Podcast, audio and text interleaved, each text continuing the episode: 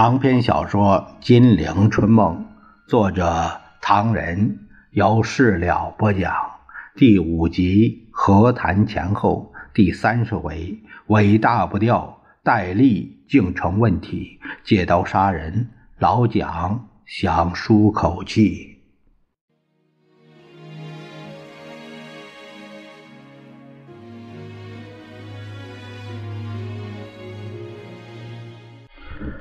话说蒋介石手下二统之争，什么二统啊？军统、中统，明争暗斗，尽人皆知。蒋介石本身素以分而治之为特色，派系之间的纠纷越多，他控制的越有把握。但胜利之后，戴笠。挟天子以令诸侯，他作风变本加厉，谁也不敢得罪他。稍不加意，给你戴一顶红帽子，让你尸骨无存，毫无下文，弄得天怒人怨。蒋介石多少也听到一些，加上平时戴笠有失责之处，执行对共产党的格杀打捕，不能尽如蒋意。蒋介石渐渐的对戴有厌恶。但是尾大不掉，也无可奈何。戴主任实在是高深莫测。蒋介石的老友陈果夫，他进言：抗战末期，他成立了一连串的机构，什么财政部、缉私署、军委呃会的水陆统一检查所、特种货物运输处等，搞得一塌糊涂。有人变得上风。上书层封，说是缉私组织遍及全国，五步一岗，十个一哨，敲诈勒索，贩夫走卒，民不聊生，莫为此甚，实在是对极了。蒋介石以为这个老友还在吃醋，他慢应着说：“所以我早把私交所给宣铁武支持了。”没有啊，陈果夫说。宣铁武有名无实，手下还是戴主任的人。呃，的意思是什么？蒋介石有点不高兴了。啊，我有话早想告诉你。陈果夫拿出当年在上海同蒋介石一起逛窑子的神态，在他耳边低声说：“我怕他别有用心。”蒋介石一惊啊，有凭据吗？有有。陈果夫说：“第一，他在中美合作所的梅德斯像带他爸爸一样，为什么呀？”蒋介石也奇怪了，只听说梅勒斯同他感情不错，没听说还有什么呀？这就是了。我们是依靠美国，依靠美国什么呢？武器，包括军人，二是特工，包括新器材。但这两个的总头还是美国。戴雨农对待美国朋友超乎常规。他不是在收买人心是什么呀？蒋介石无言。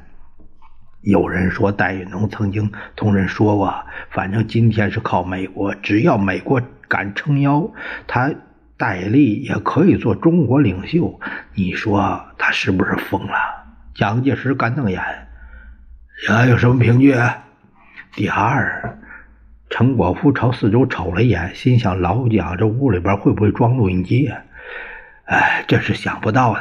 戴雨农平时以东方希姆莱自居，希姆莱可是他们这一行中的大人物。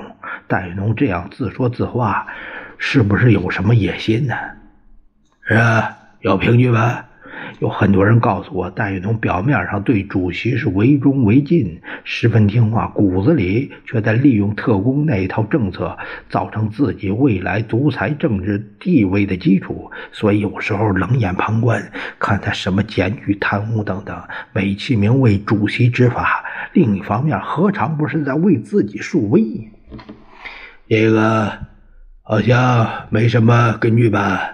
还有啊，军统高干黄埔第一期出身的那马志超，每逢提到戴雨农名字，马上来个立正，好像提到主席都要肃立致敬，表示忠诚。这说明什么？这一点无疑是马志超之流已经识透了他的心理，才会肉麻当有趣儿。现在军统一般干部已经养成这种习惯了。蒋介石迫不及待：“还有啊，快说！”哎呀，主席或许不记得了。三十一年夏天，戴玉农召集所有军统直属军力，如中义救国军、别动军等。部队负责人在安徽广德黄里训话，他大概以为天高皇帝远，便把真心话都向那些干部说的分明。但他蕴蕴藏已久的那颗野心赤裸裸暴露出来了。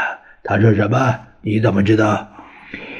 戴玉农向他们说：“美国是相信我的，所以一切新武器都送给我，而且派梅勒斯中校来中国，这特别指定要与我。”戴笠合作不同军委会合作，也不同委员长合作。为什么？因为我戴笠有办法。蒋介石气得直瞪眼。陈果夫再从口袋里掏出一本六十四开小册子。哎呀，这是戴玉农三十二年、三十三年搞的花样，在军统局出了个对内刊物，叫《家风》。陈果夫指指点点：“你看这挂家风，看这封面上印了两条法律：绝对机密，二是遗失家风一本。”判有期徒刑半年，这算什么家风啊？他在刊物表面上虽是清白家风，每一期每一篇必定必是定刊的是金先生训词。原来金先生就是戴笠的化名，这还不算。你看他在里边说些什么呀？他狠狠地告了戴笠状，这本家风。得来不易。据他们自己说，这本刊物连主席也在禁止过目之列，我们便可以了解戴笠的野心了。为什么瞒着主席啊？凭什么瞒着主席？他冷冷地加了一句：“在平时场合，他对主席呢，效忠精神绝无仅有啊。”陈果夫翻到金先生训词的那文尾啊，看这一期。这戴玉龙训词之后，总有一个人把训词的要义根据尧舜禹汤文武那些煌煌盛典来诠释发挥分。这一来，戴玉龙的训话就成了圣人之论了。这还了得！家风发到各级干部手中，每人无不读得滚瓜烂熟，动辄就引用戴笠似是而非的那一套来压倒对方，或者是用非难来难对方。军统人员引用戴笠说如何如何，优之乎秀才先生引用孔子曰如何如何，优之乎本党政论家引用主席的话如何如何。戴笠用这种东西控制干部对他的崇拜，视主席若无物，野心如何可想而知啊！蒋介石瞅了一眼房门，房门透了一条缝，陈果夫会议连忙。走过去，关上了门，回到蒋介石身边说：“据说这本东西外面绝对看不到。据拿到这本东西给我的人说，家风每期除了金先生训词之外，拍马屁拍足，还公布军统局一般单行法令和成绩汇报，有时也载登一些特工技术方面研究的文字，其中关于同我们中统局尖锐的冲突，已时有明确的指示。”里边里有什么？没有，他竟敢发表和尧舜禹汤文武为一的训词，竟敢攻击中统局，真是造反了！谁不知道中统局也是主席领导的机构之一？蒋介石把这个小本子翻来覆去，他突然问：“家风是什么意思？”谁知道他指的什么呀？关西夫子杨震的“天知地知你知我知”四类清白传家之风，戴玉龙怎么配？别的不说，最近他在上海发了多大财，没有人敢做统计，是吧？单说两北大的，陈果夫是唾沫横飞，李世群在上海的财产不可胜计，只是被当路。高温路那几幢大洋房，市值也是六百条啊！这房子落到他手里了，房内保险箱有七八只多，也给戴玉农照单全收了。还有一笔什么？陈果夫想了想，还有一笔是盛老三的。盛老三，蒋介石像是听说过，提起一个老友之名。盛老三怎么了？他在沦陷期间是有名的鸦片大王。他的财产远在李世群之上，陈果夫说：“戴笠去接收的时候，单是钻戒就有三十七只，其中最大的十二克拉，四十五分；最小的也有两三克拉。另外，黄金、美钞，全部总价值一千根大条以上。此外，还有不少古董，唐朝的名贵字画，多的不得了。盛老三有一个最宠爱的姨太太，她有一件红色的狐皮内衣。”薄如纸，穿在身上之后，不需再穿什么衣裳，冬天雪地行走不怕冷，贵重可知。这件我被哪去了？蒋介石咽了一口唾沫，自然也落到他手里了。陈果夫搓搓双手，所以戴笠的清白家风怎么解释？还有戴笠喜欢的女色，天下闻名，那那许多花样啊！陈果夫怪笑了声：“我们当年都是老行家，嘿，但不及他万分之一。他简直比野狗差点儿。哎，没有在光花那光天化日之中，万目睽睽之下，同娘们如此这般罢了。”蒋介石皱皱眉头，呲牙咧嘴：“这算什么家风？”陈果夫说：“他们在杜公馆开会，每个干部有新汽车，而他们薪水根本连上馆子都不够啊。”蒋介石听陈果夫说了个够，又找其他亲信个别盘问对戴玉农的看法，说也奇怪，没有一句好话。因此，蒋介石更感到戴笠这几年委实是跋扈，但如今是尾大不掉，很难对付了。蒋经国的亲信更有这种暗示：如不除戴，将来连大太子都抬不起头来，遑论二太子将卫国了。而一些元老重臣则发表了几乎相同的看法。戴农这种行为，已使国民政府在民间的威望越来越低，行将不可收拾。事实上，戴笠所作所为，蒋介石自己明白，这是他把他捧起来的，他和他的政府威信受损害，这怎么可以呢？但戴笠羽毛已丰。要把全部错误搁在他身上而拔掉，说不定会引起不小的波澜。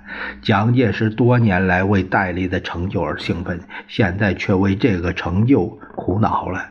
他几乎是食不知味，寝不安枕，想办法如何拔掉这一颗眼中钉。但此事又不能让很多人获悉，否则很可能戴未除，蒋先丧命。如何去掉戴笠，变成蒋介石的一大问题。但他不露声色，更是只是更广泛稳重地试探周围的人对戴笠的印象和看法，闷闷不乐。宋美龄几次三番要他参加美方宴会、郊游之类的，蒋介石总是不去。他说一句：“呃，代表我就行了。”宋美龄头先还以为他是那位陈小姐在作怪，但根据眼线报告，知道这阵蒋介石的确在官邸闷着，甚至散步也缩短了路程，加强警卫。有一次忍不住，他想问个明白。原来是听说戴笠行为不佳，影响国父信誉。宋美龄冷笑一声就走了。原来宋美龄经过。有过一个时候是恨透了戴笠，以为在某件事上戴笠曾向蒋介石用过美人计，这是题外文章，咱们按下不表。但第一夫人对戴笠并不偏袒，见蒋为戴笠伤脑筋也就算了。当蒋介石问张群对戴的印象如何，听说他的部下在外面胡闹，张群却不敢明言。正冷场间，恰巧陈仪自台北送来一件重要报告，张群便说：“呃，陈公洽曾同戴主任有过误会。什么误会？那时公洽在做福建主席，据他说，他手下有一个厅长看不惯军统人员在福建的作为，通过法院曾经枪毙两个军统局的干部。戴笠知道后大发雷霆，急电公洽要他也枪毙这个厅长。”蒋介石一拍桌子：“这件事我还记得。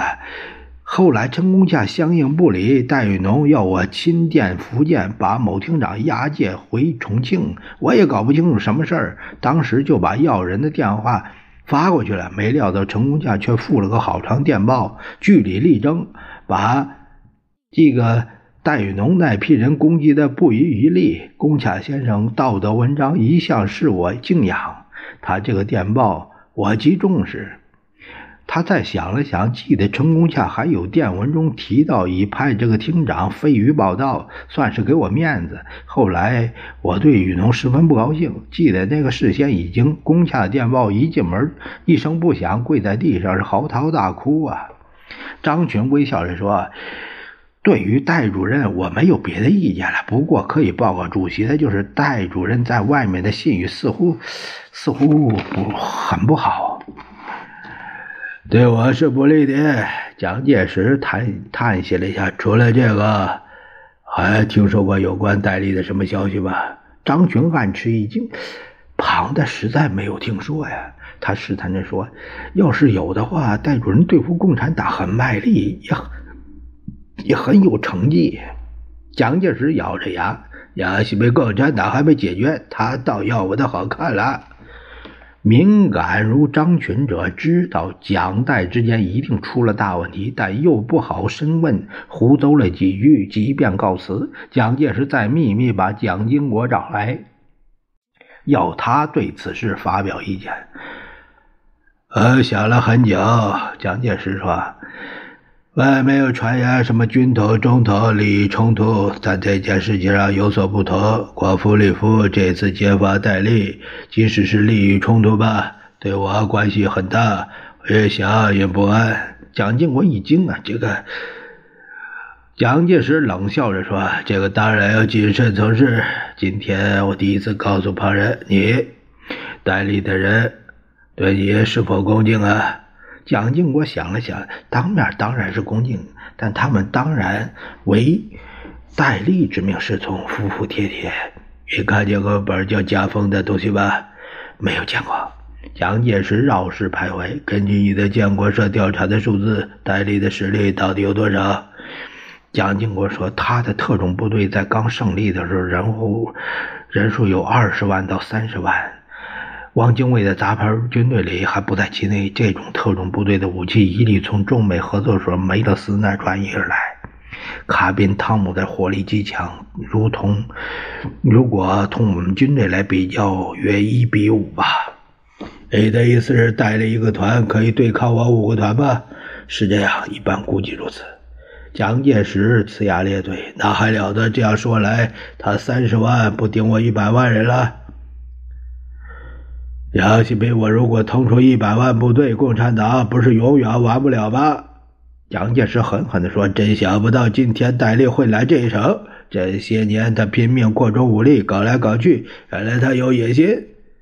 呵呵，好吧。”说罢，他又踱起了步子。半晌，蒋介石似有所决定，他脸上一笑：“哎，既然有句古话，养恶人如养鹰，恶之则福，保之则养。”戴笠这小子现在吃饱了，要飞。他把手向空中一扑，似乎已飞的鹰已经抓到掌心。二十年来了，从来没有放走过一只鹰，知道吧？蒋经国只是点头。我用人只用两种，一种是用而尽之，白兔型；一种是用而未之，老鹰型。正说着。有人进见，蒋即止口。门开处，只见一只白兔俯首贴耳，双手捧着大红卷宗前来。蒋经国定睛一看，陈布雷。陈布雷把卷宗一斜，简单的报道：“呃，前方来电报告，四平街战事要求援兵火速运到。”蒋介石在心里打疙瘩：“东北之战不利。”但他不露声色，呃，头一抬：“我知道了。”陈。布雷见他父子俩似乎有事儿，即行离去。蒋介石就叫住他：“陈主任，就把这个电报给他们办了吧。是哪个部队先去？回头告诉我一声。”他一顿：“呃，最迟限期晚起飞。呃，要没有飞机，立刻告诉我。”望着陈布雷的背影，蒋介石沉思有情，回过头来对蒋经国说。像他这种个性，我最欢迎。陈布雷绝非戴笠，到死不会反目。这种人应该多用几个，不必怕他闲诈多变。蒋介石坐了下来。呃，不过就是老毛病没办法改。是什么？蒋经国不解。我说陈布雷的鸦片烟没法戒掉，看样子他要抽一辈子了。在我这里没有关系，一出门就很不便。他把腿一搁。刚才我们说到哪儿了？哎，衙门说的不会放走这只老鹰。啊，老鹰！蒋介石皱眉，你看应该怎么样下手啊？接着父子俩促膝而谈，也不知道说了些什么。没几天，陈果夫即被召见。关于你所讲的，呃，戴笠在外面所作所为，我已经调查过了，样样属实。一丝得意的笑意从陈果夫眉宇间掠过，他立即皱眉：“呃，你看怎么办？这不开玩笑。”蒋介石双目炯炯瞪着对方半晌，冷冷的问：“你还记得杨永泰吗？”这正是万方有罪，罪在万方。朕有心病，而且听降。